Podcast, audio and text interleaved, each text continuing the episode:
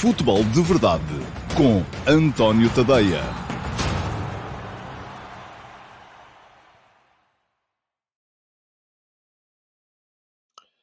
Ora, então, olá, muito bom dia a todos. Sejam muito bem-vindos à edição do dia 2 de março de 2022 do Futebol de Verdade.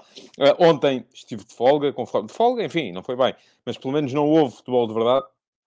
Uh, e, portanto, estou a regressar ao vosso convívio ao fim de dois dias, porque a primeira edição desta semana do Futebol de Verdade aconteceu na segunda-feira. Portanto, de segunda-feira para hoje, um, estivemos longe uns dos outros, mas queria ainda assim um, deixar aqui o meu mais profundo agradecimento a todos aqueles que corresponderam à uh, minha campanha de promoção uh, do meu uh, Substack ontem. Ontem, pronto, fiz anos, mais, mais um anito, e resolvi oferecer a todos aqueles que durante o dia de ontem quisessem subscrever e fazer a subscrição anual do meu Substack oferecia 5 meses, portanto, pagavam 7, um, ficavam 5 um, meses gratuitos e houve ainda assim algumas pessoas a aderir. E queria agradecer a todos aqueles que aderiram e a todos aqueles que ainda assim estão regularmente, não só aqui no Futebol de Verdade, que é o espaço um, vídeo regular uh, da minha atividade enquanto, enquanto jornalista, mas uh, que passam neste endereço que está aqui agora a passar em rodapé, tadeia.substack.com, uh, que são subscritores gratuitos e recebem todos os dias Uh, a edição matinal do Último Passo, a minha crónica de opinião, uh, e aqueles que são também subscritores premium, uh, que pagam uma pequena quantia todos os meses, ou uma vez por ano, para receberem todos os meus conteúdos jornalísticos, e são muito mais do que aqueles que estão ao, ao alcance dos subscritores gratuitos. Portanto, não queria deixar de começar esta edição do Futebol de Verdade sem vos agradecer a todos uh, e muito especialmente àqueles que aderiram ontem uh, ao meu uh, Substack Premium, aproveitando a tal campanha de promoção. não fiquem à espera que aconteça com muita, com muita frequência, porque isto aqui tem que ser como no, no comércio a retalho, saldos só mesmo em alturas muito, muito específicas.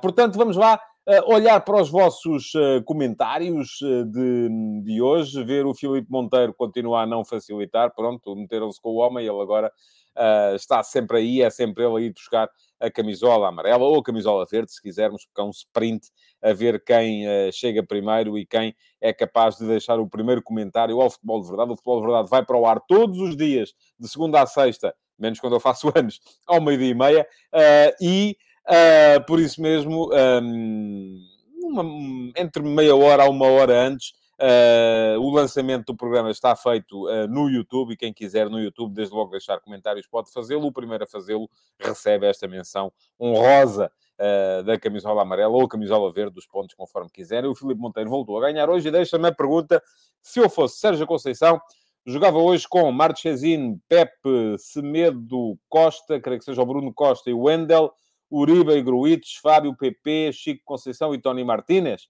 bom 11 para trazer a eliminatória para o Dragão, diz o Filipe. O que é que eu acho? Eu acho que não, Filipe. Mas, ouça, uh, acho que o Sérgio Conceição não vai mudar tanta coisa. Aliás, tenho dúvidas que ele mude alguma coisa, hum, já de, logo de início, não é?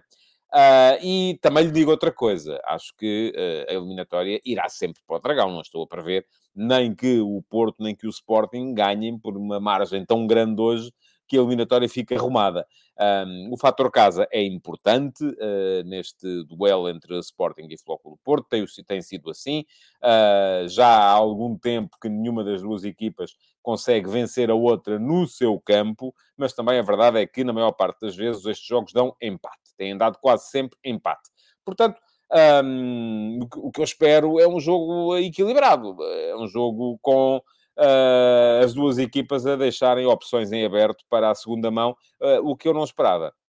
Enfim, não é? Não esperava, já sabia, porque o calendário é público desde o início da época.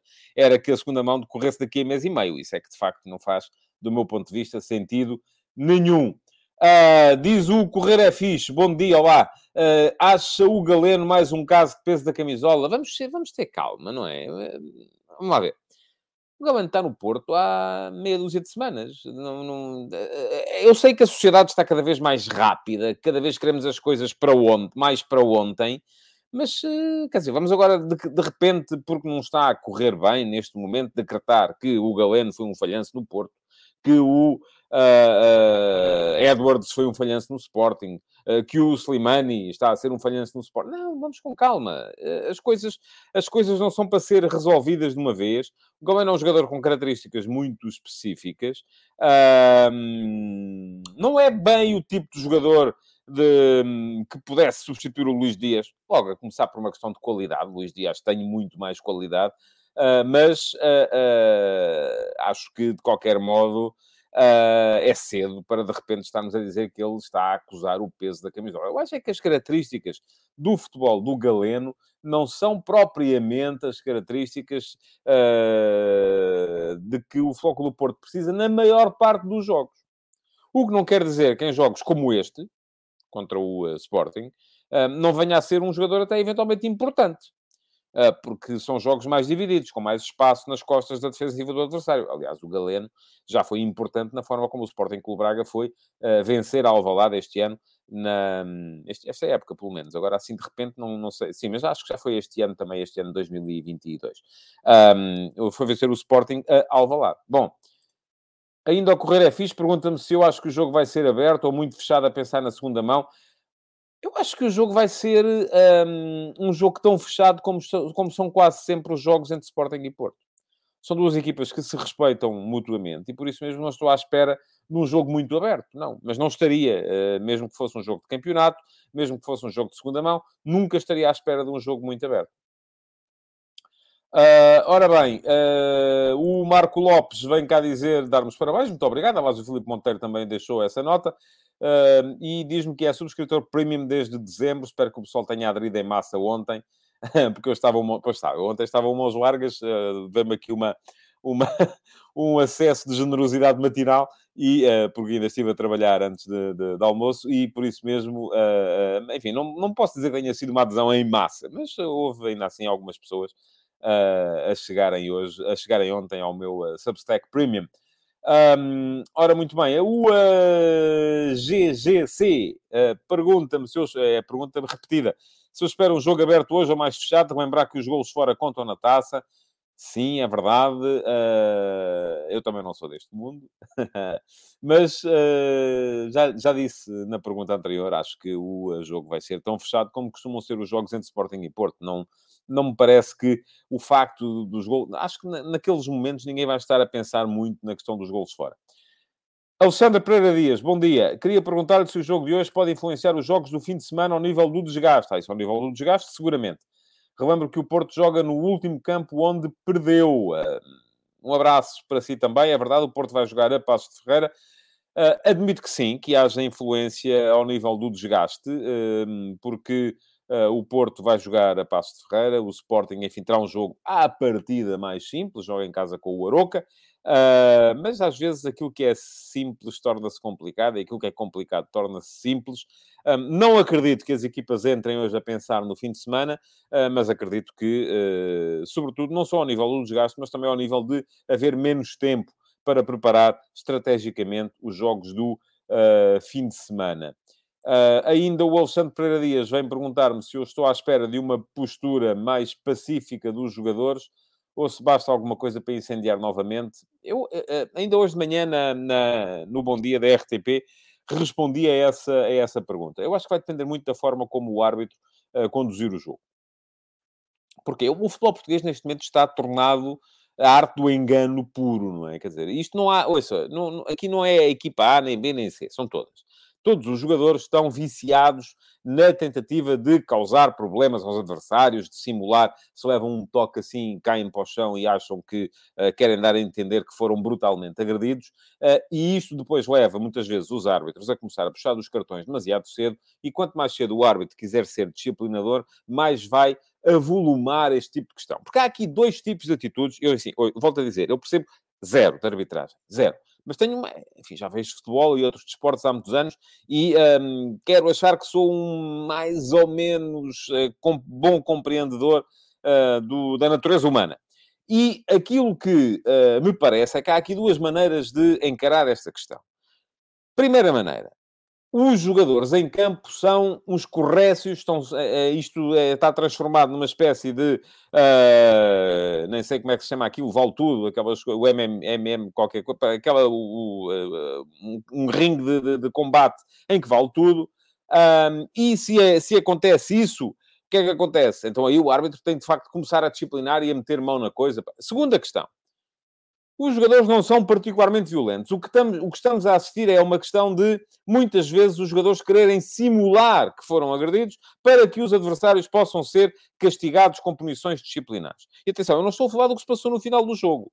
No final do Porto Sporting, no Dragão, houve atos que, de facto, envergonham qualquer um e que foram violentos. Agora, durante o jogo, não me parece que tenha sido assim. Durante o jogo, acho que houve muito mais gente a querer enganar para levar a crer de que tinha sido agredido para o árbitro poder expulsar alguém do outro lado e tal, por aí fora. Bom, e aqui o que acontece é que, quando é isto que está em causa, quanto mais disciplinador o árbitro se tornar, mais uh, uh, uh, vai acontecer termos mais gente a querer simular que foi agredida. E, portanto, o jogo vai entrar num ato, num, num, num, numa, vamos ter uma noite de gente a querer tirar de esforço uns dos outros e vai correr mal. Portanto, eu que sou contra o faltismo, sou contra aqueles árbitros que apitam por tudo e por nada, e acho que em Portugal se mostram demasiados cartões, aquilo que eu espero, e, e, e o Soares Dias é um árbitro experiente, é uma arbitragem a tentar distinguir muito bem aquilo que é uh, uh, o, o, ato violento propriamente dito daquilo que é uh, a simulação de que se foi alvo de um ato violento, que é aquilo que mais impera no futebol português.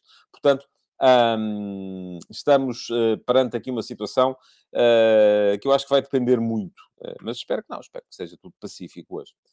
Pergunta-me o Manuel Salvador se eu concordo que o Pepe e o Tabata possam jogar. Bom, Vamos abrir aqui um, o dossiê relativo à questão uh, Pep Tabata. Acho que tudo. Vamos, uh, vamos começar pelo princípio. Está a ser cumprido o regulamento. Portanto, eu não posso chegar aqui e dizer, não, acho que não deviam jogar. Porque aquilo que está previsto nos regulamentos disciplinares que os clubes todos aprovaram é que os jogadores possam ter, no máximo, uma suspensão preventiva de dois jogos. E eles já cumpriram essa suspensão preventiva de dois jogos. E agora estão à espera da uh, definição do inquérito disciplinar ou do processo disciplinar a que, estão, a que foram submetidos, como foi submetido também o engenheiro Luís Gonçalves, o Hugo Viana e o Mateus Reis, por causa daquele gesto que fez em direção a um jogador do Porto, já nem me lembro qual foi, acho que foi o Francisco Conceição, um, com o dedo do meio uh, uh, esticado. Portanto, uh, o que é que acontece? Regulamentarmente está tudo bem. É assim que tem que ser. Agora, o que é que acontece aqui também? Uh, os uh, regulamentos não servem. E não servem porquê? Porque não se adequam à realidade. Porque o Pepe e o Tabata estão. Uh, uh, o processo disciplinar do Pepe e do Tabata vai entrar na fila que está à espera da Comissão de Instrutores, onde estão N processos. É que eu já perdi a conta, e isso está disponível para ser consultado online. Já perdi a conta aos processos que estão em fila à espera de chegar à Comissão de Instrutores da Liga. E quando a Comissão de Instrutores da Liga chegar a apreciar este caso, muito possivelmente o Pep já nem é jogador de futebol profissional, porque ele já, já não é, enfim, não vai para novo, está como todos nós, não é? Ah, e o Tabata, vamos ver se ainda está no Sporting. Porque não antevejo que isto possa ser julgado, a não ser que apareça lá alguém que pegue no processo lá de baixo e o vá meter no cimo da fila. O que também não me parece que seria uh, normal, porque aí as coisas têm uma ordem. Os processos não vão ser julgados esta época. Agora, se me perguntou assim, faz sentido eles serem eu acho que faz uh, poderem jogar porque já cumpriram o máximo de suspensão preventiva que podiam cumprir. O que é que não está aqui adequado? É que, geralmente, a suspensão preventiva é para manter os atletas ou os agentes desportivos suspensos enquanto o processo está em averiguações. Como a justiça no desporto em Portugal ou no futebol em Portugal, a Comissão de Instruções da Liga não avança e a justiça é muito lenta, isso não acontece. Então é isso eu que digo que deixa de fazer sentido haver suspensão preventiva. Para quê? Não é? Faz zero sentido. Portanto, se eu acho, se eu concordo que eles possam jogar, como pergunta o Manuel Salvador, concordo, porque regulamentarmente é assim. O, o Conselho de Disciplina está a cumprir o regulamento. Não, não me venham cá agora dizer que é porque... Agora, se há, houve aqui uma coisa na, na, atuação do Conselho de Disciplina que eu não percebi também, e isso também sou capaz de dizer aqui, é que o Marchesino foi punido com conduta violenta, deu um pontapé no adversário e foi punido com dois jogos. O Pepe e o Tabata foram suspensos com dois jogos por uh, suspensão preventiva, que é o máximo regulamentar, e tem, aguardam processo disciplinar também por conduta violenta. O uh, João Palhinha uh, foi punido com conduta violenta, uma estalada, e levou três jogos. E eu não percebo porquê. Não tendo eu visto, porque não vi, uh, se o pontapé que o Marchesino deu, e esse pontapé creio que não apareceu em nenhumas imagens. Portanto, aqui temos que acreditar na, naquilo que foi dito pelo, pelo, por quem o escreveu no relatório. Uh, não sei se deu, se não deu, tenho mais é que acreditar. Uh, mas se um pontapé vale dois jogos, porque é que uma estalada vale três? Aqui, se querem saber o que é que eu acho, eu acho que aqui o Conselho de Disciplina está a colocar o tal jogo de suspensão que o João Palhinha não cumpriu no ano passado e devia ter cumprido com a tal série dos cinco cartões amarelos. Ou seja, responde com uma chique espertice a uma chique espertice. E isso, do meu ponto de vista, também não está correto. Portanto, é a única coisa que eu, do meu ponto de vista, regulamentarmente, carece de explicação na questão dos castigos do Porto Sporting do campeonato. Porque o resto, Estava escrito, está no regulamento. As pessoas não podem, de repente, uh, uh, quando acontecem as coisas, vir dizer que está mal. Mas está mal, mas é assim que está regulamentado. Portanto, tem que se dizer que está mal é antes de sair uma... uma, uma uh, antes de sair essa, essa, esse regulamento. Ora, o Guedito 007 diz-me no Instagram, tem que ver as imagens para perceber, o Palhinha Uh, foi dar uma estalada ou espetar os dedos na cara do Martia sem ninguém ter feito nada. O Martia respondeu ao Palhinha com o pontapé. Eu até achava que o pontapé era anterior. Não tenho a certeza. Eu não vi o Martiazinho dar pontapés a ninguém. E o Gadito, já percebi pela sua argumentação que é portista, não vi. E mesmo a estalada, enfim, é mais o espetar os dedos na cara, que o Gadito aí diz. Ele fez-lhe assim. E o Marchezinho deu três piruetas para trás e caiu de costas no chão. Uh, Portanto, uh, e não foi nesse momento, não foi a seguir que deu pontapé a ninguém, desculpe lá. Porque se eu for ver as imagens, e aquilo que me está a dizer é que, no caso, haveria uma agressão do Palhinho e uma resposta à agressão do Marchesini. Não foi assim. Porque o Marchesini, depois dos dedos na cara do Palhinha, caiu para o chão. Portanto, não foi aí, só se a cair, sem querer, deu um pontapé em alguém. Então aí não tem nada que ser suspenso, digo eu.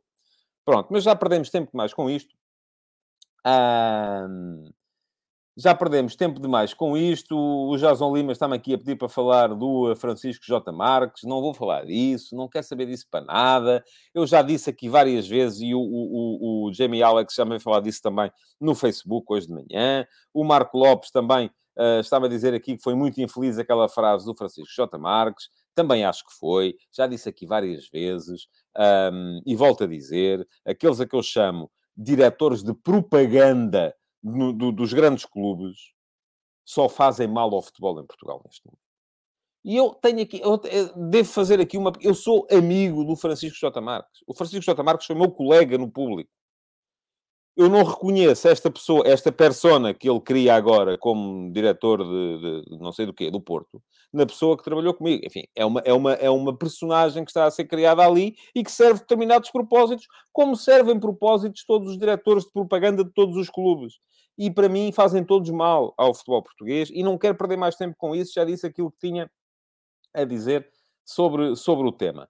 Uh, bom, um, diz aqui o, o, o, o Gueditos uh, no Instagram: tenho ideia que foi nesse momento no chão que ele deu o pontapé. Pronto, é possível. Eu não vi pontapé nenhum, não sei se foi aí, uh, não sei se esperneou, não faço a mínima ideia.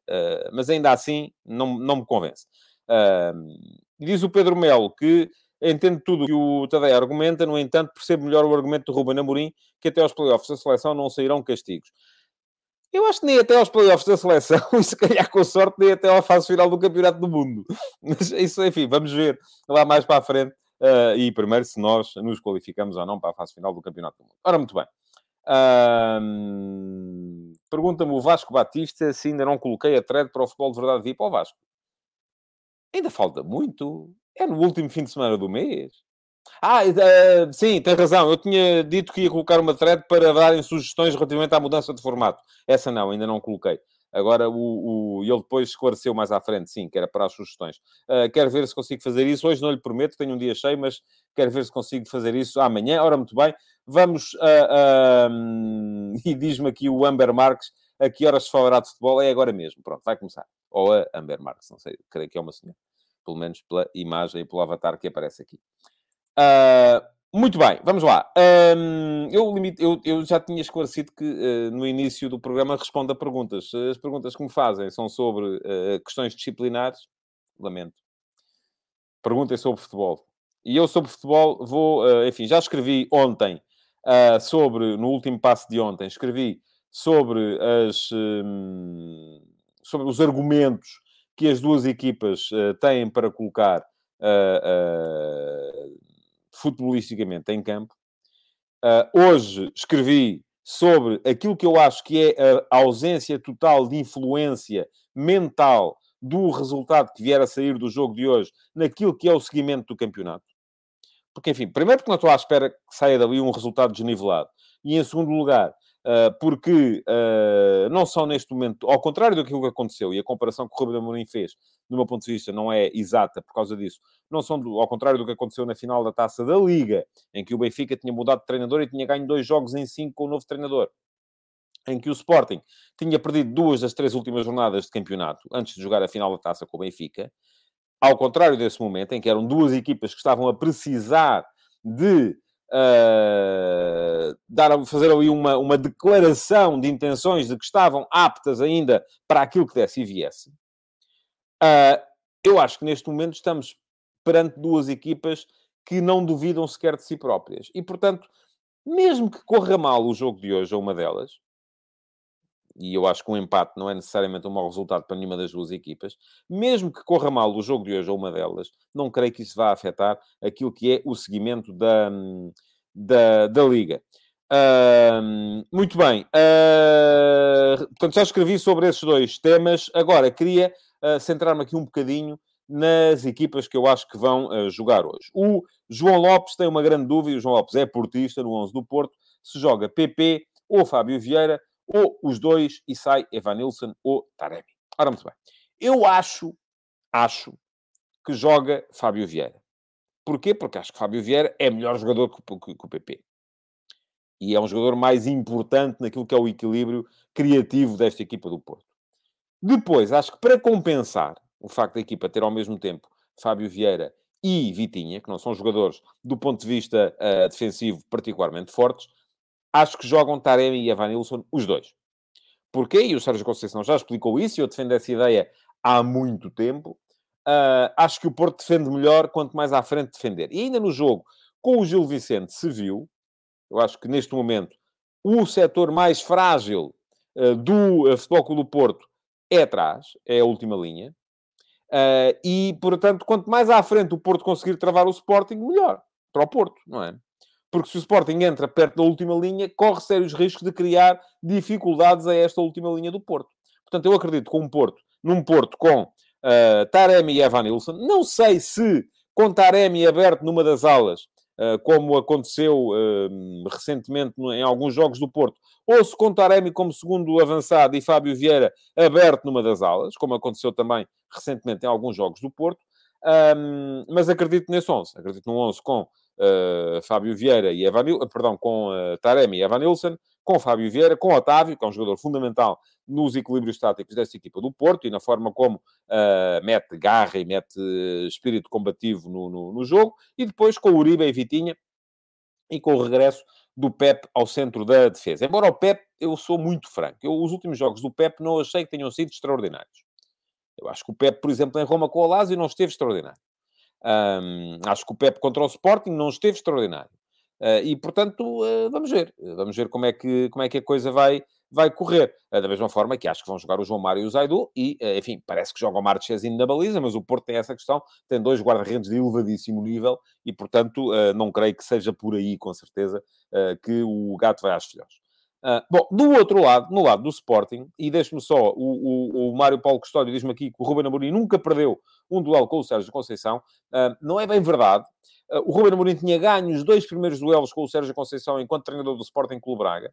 Um no campeonato e outro na final da Taça da Liga de 2020. Mas depois perdeu o primeiro jogo que fez como treinador do Sporting contra o Porto se não foi na última, foi na penúltima jornada, foi na última mesmo, do campeonato de 2019-2020, aquele que o Ruben Amorim já entrou para o Sporting só em março, vai fazer dois anos agora no final desta semana, e depois foi gerindo a equipa até final do ano e acabou por perder a terceira posição do campeonato para o Braga e ser obrigado a jogar a, hum, a, a pré-eliminatória da Liga Europa e ficou inclusive fora da fase de grupos da Liga Europa porque foi eliminado pelo Las Clins. Portanto, esse jogo no Dragão, o Ruben Amorim perdeu. Perdeu 2-0. Depois, daí para cá, ah, de facto, aquilo que se viu foram cinco empates e uma vitória do Sporting, que foi a meia-final da Taça da Liga do ano passado, ah, em que o Sporting, depois de estar a perder por 1 a 0 até a final, ah, virou aqueles dois golos do Giovanni na ponta final e acabou por ganhar por 2 a 1. Mas, geralmente, os duelos têm dado, têm dado um, empate. Um, diz o João Lopes ainda relativamente à equipa do Porto, que a dificuldade com Fábio Vieira e Otávio nas aulas será a falta de profundidade. Podem gostar de Taremi à esquerda, mas nem sempre resultou bem. Sim, embora, oh, João, a profundidade do, do Porto... O Porto está a abdicar cada vez mais da profundidade para usar cada vez mais a argúcia e a ligação interior. Uh, porque é isso que lhe dão o Fábio Vieira, uh, o próprio Taremi uh, e o Vitinha. e a profundidade não advém tanto da, da necessidade... O Edmilson, por exemplo, é o, o o que. O Evan Nilsson, uh, por exemplo, é um jogador que vai buscar muito bem a profundidade. Mas a profundidade depende tanto do jogador que vai buscá-la, do jogador que uh, vai à procura desses últimos metros, como do jogador que faz o lançamento. E para isso é fundamental tanto o Vitinha como o Otávio, que são dois jogadores muito fortes. Até o próprio Fábio Vieira, quando recolher para uma zona mais uh, baixa, um, é, é, é, é, importante nesse, nesse, nesse aspecto. Um, bom, uh, diz-me o Alcides Correia, empate sem golos não era mau resultado para o desfecho final, mas tendo em conta as equipas envolvidas e tal como eu dei a entender ontem naquele vídeo promocional, e o Ariante muito bom. Enfim, não é para rir aquilo, hein? atenção. Um, acho que ambas vão marcar, diz o Alcides, uh, e o Alcides está a referir-se a uma, um, a uma série de vídeos que eu vou fazer, uh, pelo menos durante este mês de março, um, sobre, com previsões, enfim, não são bem previsões, são identificações de tendências uh, estatísticas antes dos jogos, uh, para servirem, de certa forma, como auxiliar para quem quiser saber o que é que pode mais ou menos esperar dos jogos. Aquilo não são previsões, porque uma previsão uma pessoa tem que saber o que é que vai acontecer, eu não sei. Um, mas, uh, sim, a ideia foi fazer uma coisa num registro mais, mais divertido. Perguntava-me também aqui alguém se eu descartava meio-campo do Porto, e isto só para concluir a questão uh, do, uh, do, do, Porto, do, do 11 do Porto. Se eu descartava um 11 com Uribe e Gruitch, enfim, creio que não vai ser assim, mas enfim, pode acontecer. Não consigo encontrar o comentário, lamento para, quem o, para quem o fez. Um, porque, enfim, é, são muitos, muitos, muitos, muitos comentários e não consigo, de facto, ah, era, era que não consegui encontrar porque ele foi no Instagram. Foi o Pedro Melo que me perguntou via, via Instagram. Ora, muito bem. Um, relativamente ao 11 do Sporting, tenho mais dúvidas. E tenho mais dúvidas uh, porque há essa questão Fedal, não é? Se, houvesse, se o Fedal estivesse, de facto, em grandes condições, um, e parece que não está em condições, uh, uh, em condições físicas ideais, mas se o Fedal estivesse em boas condições físicas, eu teria muito menos dúvidas, porque aí já saberia perfeitamente que o Fedal jogaria como central pela esquerda, que o Mateus Reis jogaria como ala esquerdo, que o Nuno Santos jogaria uh, como avançado pela esquerda, que o Sarabia vai entrar como avançado pela direita e, portanto, o Sporting apareceria no seu esquema normal 3-4-3. Agora, não havendo Fedal, e vamos ver, e alguém me dizia aqui uh, que o Fedal nos clássicos joga sempre, ouvi aqui pelo canto do olho, mas agora também já não consigo encontrar o, uh, o, o comentário. Um, como uh, de, não sei se o Fedal joga sempre nos clássicos, porque a questão aqui é, é o que eu estou a dizer. Se o Fedal estivesse em condições, jogaria. Agora não sabemos se está. Ele esteve em tratamento no início desta semana. Será que está em condições para jogar? Vamos a ver. Um, estando em condições, eu acho que o 11 do Sporting vai ser esse, com Gonçalo Inácio a jogar sobre a direita da, do setor defensivo, uh, com o Fedal a jogar sobre a esquerda. É verdade que isto neste momento o Sporting está a começar a ficar rotinado, em que dos três centrais, um dos centrais, aquele que joga pela direita, funciona mais em momento de saída de bola através do passe, e aí funciona muito bem o facto do Gonçalo Inácio jogar pela direita, utilizar sobretudo o pé esquerdo, e aquele que joga pela esquerda, quando é sobretudo o Mateus Reis, entrar muito mais com bola e muitas vezes o ala esquerda abre junto à linha e o Mateus Reis aparece uh, junto à lateral, e o Mateus Reis aparece uh, por dentro uh, para criar desequilíbrios entre o central e o lateral da equipa adversária. bom, agora aquilo que acontece é que não sabemos se vai haver Fedal ou não. E não havendo Fedal, o Paulo Neves pergunta-me se o Sporting vai jogar em 3-5-2. Já lá vou essa questão, porque é uma questão interessante do meu ponto de vista. Um, não havendo Fedal, uh, eu creio que de facto entrará no 11 o Neto. É? E entrando no 11 o Neto, o Sporting perde muito a saída. Porquê? Porque o Neto vai passar a jogar do lado direito e não é propriamente um jogador muito forte em termos de saída de bola. O Gonçalo Inácio salta para o lado esquerdo. Uh, e passando o Gonçalo Inácio para o lado esquerdo, uh, o Sporting uh, também não tem saída, porque aí é um central esquerdino a jogar à esquerda e não dá grande saída de bola em termos de passe. Portanto, aquilo que acontece é que teremos essa hipótese, que é, no havendo Fedal, jogar o Sporting com Neto à direita, Coates e Gonçalo Inácio à esquerda, ou manter o Gonçalo Inácio à direita e meter o Mateus Reis como central esquerdo e apostar no Nuno Santos para ala esquerda. O que significaria que ficava uma vaga na frente, porque não vai haver Pedro Gonçalves. Uh, portanto, há aqui uma série de uh, uh, questões a ter em conta. Havendo Fedal, já disse aqui, não tenho dúvidas. É Porro à direita, Mateus Reis à esquerda, Gonçalo Inácio, Coates e Fedal. Ugarte e Mateus Nunes, porque não há João Palhinha, continua castigado. Sarábia, Paulinho e Nuno Santos. Não acredito que jogue o Daniel Bragança e que o Sporting volta àquele simulacro de 3-5-2. Agora, não havendo Fedal, admite duas hipóteses. Uma delas passa pela entrada do Neto, Gonçalo Inácio, a central esquerdo, Nuno, um, o Mateus Reis como ala esquerdo, Nuno Santos na frente com Paulinho e Sarabia. E isto, uh, enfim, tem um problema, que é a saída de bola é muito mais fraca. O Sporting deixa de ter tanta capacidade a sair de bola atrás. A segunda hipótese é entrar o Mateus Reis para central esquerdo, Nuno Santos à ala esquerdo, e então aí sim o Sporting jogar com Sarabia, Paulinho e Daniel Bragança. Uh, alguém me dizia aqui, o, a Amber Marques, eu creio que é uma senhora, volto a dizer, pelo menos olhando para o avatar, portanto, se não é, peço desculpa. 3-5-2 correu mal contra o Marítimo, acho que vai voltar ao normal. Bom, a questão do 3-5-2 aqui é. Uh, o Ruben Amorim já veio dizer que não foi 3-5-2 nada, que foi 3-4-3. Só que, como os jogadores têm características diferentes, e de facto isso acontece, uh, o Daniel Bragança se calhar baixou mais do que costumava baixar o Sarabia naquela posição, o Slimani, ah, perdão, o Paulinho a jogar no lugar do Pedro Gonçalves, se calhar juntou-se mais ao ponta de lança do que costumava juntar-se o Pedro Gonçalves. E, portanto, o Sporting perde ali alguma elasticidade. E muitas vezes aquilo que se viu foi um meio campo a três, com o, eh, em triângulo, perfeitamente, com o Garte atrás, Daniel Bragança, que estava a jogar à mesma altura do Mateus uh, uh, Nunes. Não achei maravilhoso. Não vou dizer, enfim, uh, dizia a Amber Marcos, correu mal, enfim, correu mal. Sporting não jogou, o Sporting devia ter ganho aquele jogo, mas também era o Marítimo, não era o Porto. Não achei maravilhoso. A questão é se é possível, jogando com Sarabia e Daniel Bragança e Paulinho, e dizia-me aqui o Jason Lima, uh, que sabe de fonte segura que vai jogar o Slimani.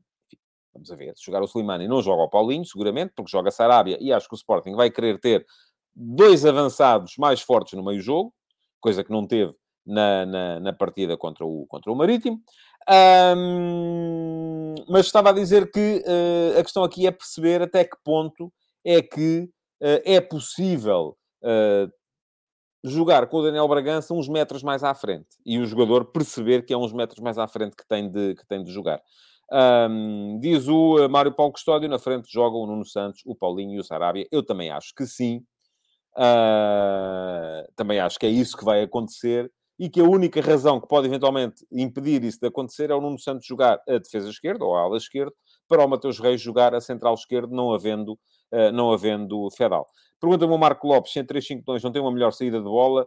Um, de sair, de, de, de, não, uh, não necessariamente, Marco. Depende sempre de quem são os jogadores que formam o 3.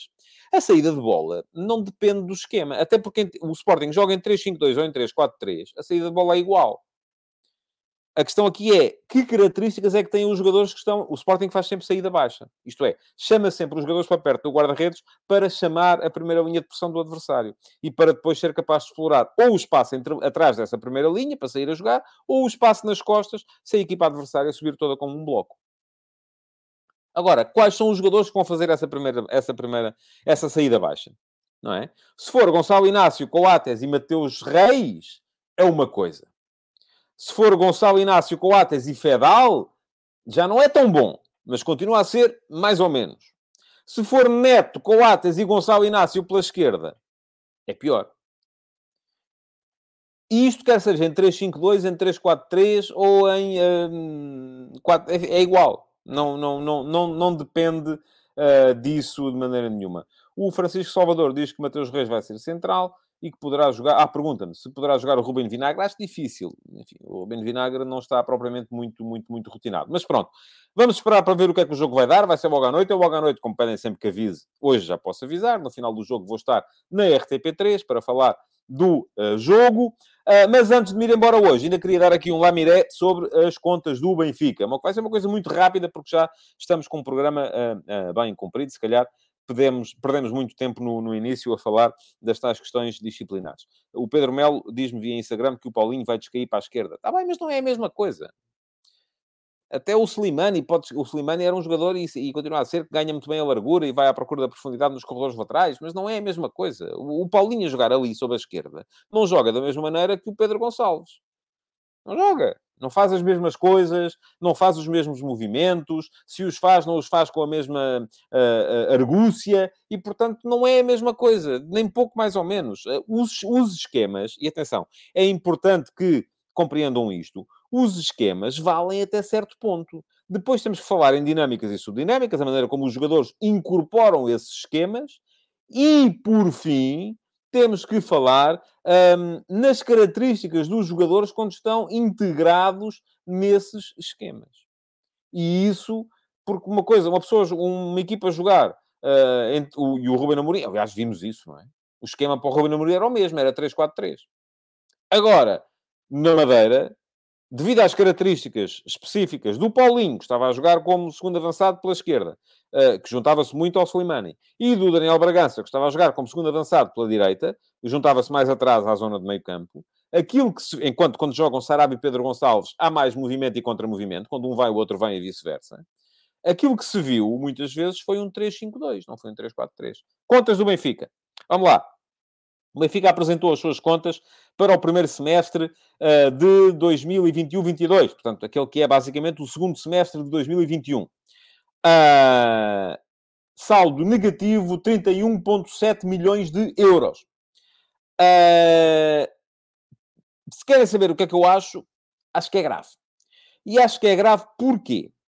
Uh, porque a última vez que o Benfica apresentou saldo negativo no primeiro semestre de uma época foi em 2013, 2014. Na altura, uh, o Benfica tinha uh, uh, apresentado também um saldo negativo, mas isso até se percebia, porque 2013, 2014, em 2013, 14, o Benfica investiu mais em aquisições do que aquilo que fez em transferências mais-valias, eventualmente. É? Nessa altura, 2013, 14, o Benfica investiu 55 milhões de euros e só recebeu 45. Daí para cá, em todos os anos, houve aqui um superávit. Isto é, o Benfica conseguiu uh, sempre vender em mais valor do que aquilo que recebeu. Até inclusive, uh, com exceção foi 2020-21.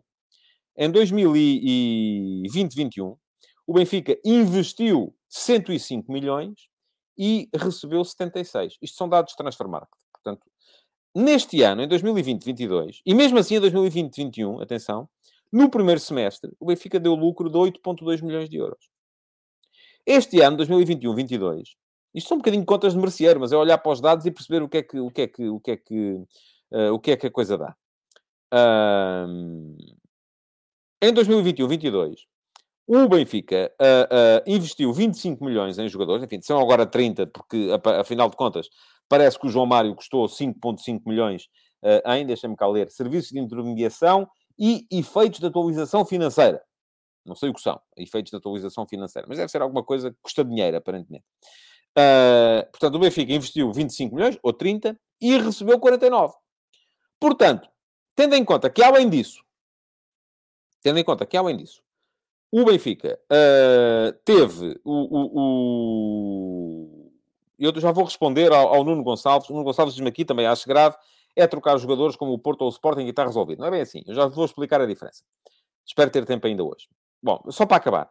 Um, tendo em conta que uh, o Benfica este ano teve o regresso do público aos estádios, teve uh, Liga dos Campeões, uh, faz-me um bocado de confusão como é que, com um saldo que foi positivo em termos de transferências, há 31 milhões de euros de saldo negativo nas contas. Diz-me aqui o SCP Rub, penso que seja porque no primeiro ano o João tem aqueles benefícios fiscais e esta segunda época já não. Pronto, talvez. Não sei. Bom, Uh, também não é importante, pelo menos para já. Uh, agora, em relação à questão que o Nuno Gonçalves estava a colocar, é trocar jogadores com o Porto ao Sporting e está resolvido. Não. Estamos a falar... Não está. A questão da troca de jogadores, que foi uma chique expertise também, eu também escrevi sobre ela na altura, se o Nuno quiser dar um saltinho ao meu Substack, até é um texto gratuito, é o último passo. Um, aquilo que vem fazer não vem dizer que a equipe... Porque aí há uma entrada e uma saída. Aquilo pode ser, eh, eh, eventualmente, vir a valer de alguma coisa em termos de mais-valias. Mas aqui estamos a falar de entradas e saídas de capital. Portanto, não mudava nada em relação a isso. Uh, portanto, não era assim que a coisa ficaria uh, uh, resolvida. O José Lima pergunta-me se foi a saída de Jorge Jesus. Não sei. Bom, não temos maneira de saber. Agora, que me parece preocupante, parece. E gostava, de facto, de perceber uh, uh, o que é que se passou, mas, enfim, uh, não tarda nada, vão aparecer aí os comentários a dizer, não tem nada a ver com isso, que isto só diz respeito aos sócios. E depois, quando chegam ao fim e percebem que andaram a ser enganados durante nada de anos, então aí é que é chato, e, e, e, e depois a culpa é dos jornalistas que não investigaram. Bom, uh, estamos a chegar ao final do Futebol de Verdade de hoje. Queria agradecer-vos por terem estado por aí. Uh, Lembrar-vos que podem uh, deixar o vosso like, continuar a deixar comentários um, partilhar a edição do Futebol de Verdade e voltar amanhã, em que cá estarei amanhã para fazer a análise então daquilo que uh, se passou uh, ou que se vai passar mais logo à noite no Sporting Porto. Muito obrigado então e até amanhã. Futebol de Verdade, em direto de segunda a sexta-feira, às 12h30